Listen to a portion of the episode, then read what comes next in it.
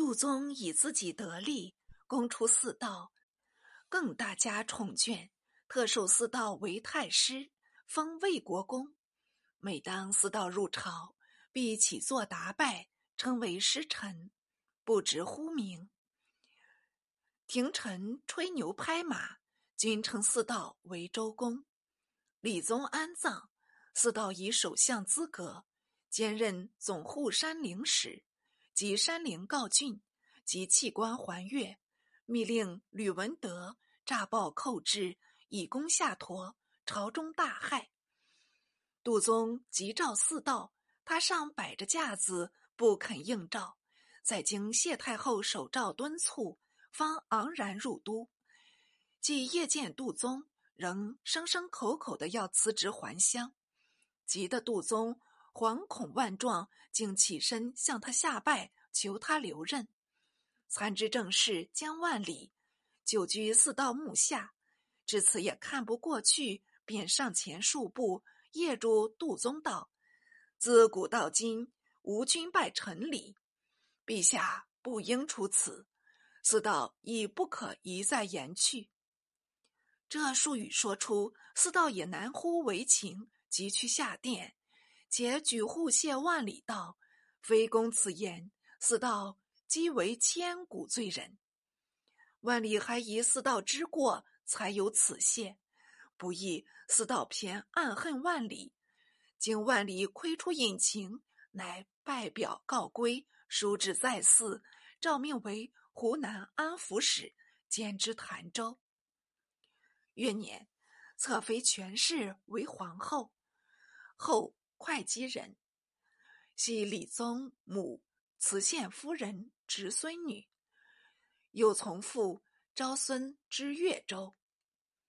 开庆初年，至满回朝，到出潭州，是蒙古将兀良合台率兵围潭，后与父避难入城，旋因兀良合台解围而去。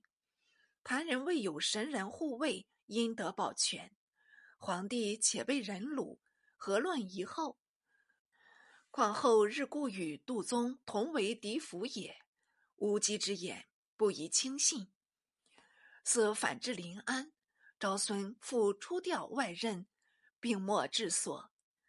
先是李宗从丁大权言为太子选妃，聘定之临安府顾言女。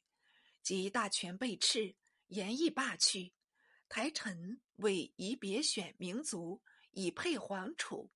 李宗顾念母族，乃召后入宫，且问候道：“汝父曾病没王室，至今追念，尚觉可哀。”后答道：“妾父可念，怀胡人民，更可念礼。”李宗闻言，暗自诧异。月日，出于府臣道，权氏女言辞甚善，以非种嫡已成祭祀。辅臣等并无一词，遂册权氏为太子妃，只是乃立为皇后，并选杨氏为美人，寻封淑妃。及后文帝是生母，册后礼定。仅上皇太后尊号为寿和，一面推恩惜泪，加封贵戚勋臣。贾似道又上书启规，专用此册邀君。杜宗命太臣侍从传旨固留，每日必思五至，终始加赐。每日且食数至。到了夜间，使侍臣交守地外，只恐似道前意。他若肯去，赵宗或尚可多言数年。且特受平章军国重事，一月三复经言，三日一朝，只是都堂。此地西湖的葛岭，葛岭在西湖北。相传，今葛洪常在此炼丹，所以有这名目。四道。虽镇宫辟才，大起楼阁亭榭，最精雅的唐语，取名半间堂，素以肖像。供诸神龛，并言及预留。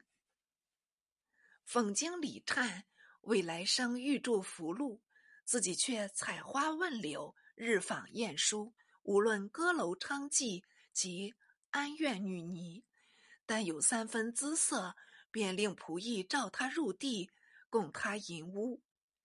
甚至宫中有一夜侍女，妙年少秀，亦被他逼出宫中，充作小星。杜宗虽然知晓，也是无可如何，而且召集旧时博徒，做出仆戏，日夕纵博。男女杂集，血浪笑傲，无所不至。每到秋冬交界，捉取蟋蟀，官斗独彩，侠客常与戏道：“这难道是军国重事吗？”他的记忆只能如此。四道却不以为忤，也对他谈笑开心，整日里兴高采烈，酒地花天，从此把朝政进行搁置。起初上借期五日，乘胡船入朝，就贬至都堂小憩，把内外要紧攻读约略展览。后来竟深居简出，所有军国重事，令唐吏就地成属，他也不遑审视，都为管客廖颖忠及唐吏翁英龙代理，为台监。弹劾与诸司见辟，即经引积曹一切事情，非经假地官白得了取决，宫廷不敢进行。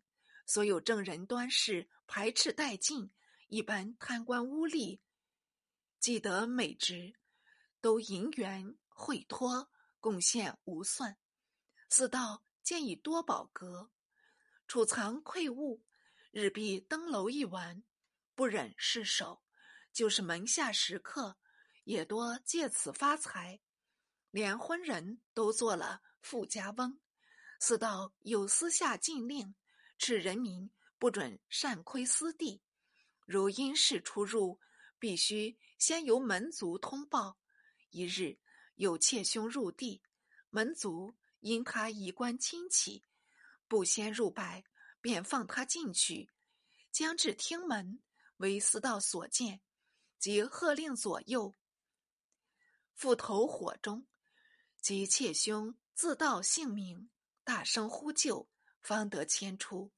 但已是焦头烂额，苦痛不堪。有妾足供淫乐，妾兄原无用处，不妨投诸未尽。四道反身斥门族，如何不报？门族只好磕头认罪。四是管要预言，好令四道放胆纵欢，无拘无束。谁知蒙古征南都元帅阿朱，已带同降将刘整等南下攻襄阳了。小子有诗叹道：“无赖居然做太师。”侠游纵博算夫师，强临南下襄樊镇，尚是湖山醉梦时。欲知襄阳被围情事，且至下回再详。南宋之那李坦，由北宋之那张觉。觉归宋后，因金人责蒙，乃含绝首以避之。于是金人随生轻视。纵兵南来，遂往北宋。坦为逆贼李全子，既降蒙古，复来归宋。宋廷不成前折，且封为郡王。他目前之小利，望日后之大患。始思蒙古方强，即肯坐视不讨，一任叛命乎？况北使好经。北居有年，彼方调兵遣将，为南下之谋。坦之降宋，不斥害宋。蒙古亦振振有词，几何而不大举南侵也？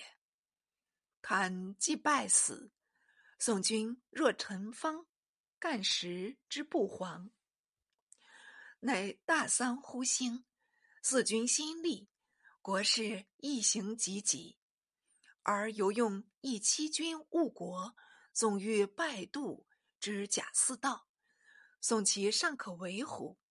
古人谓小人之始为国家，资害并至，虽有善者，亦无如何。关于贾似道而亦信允。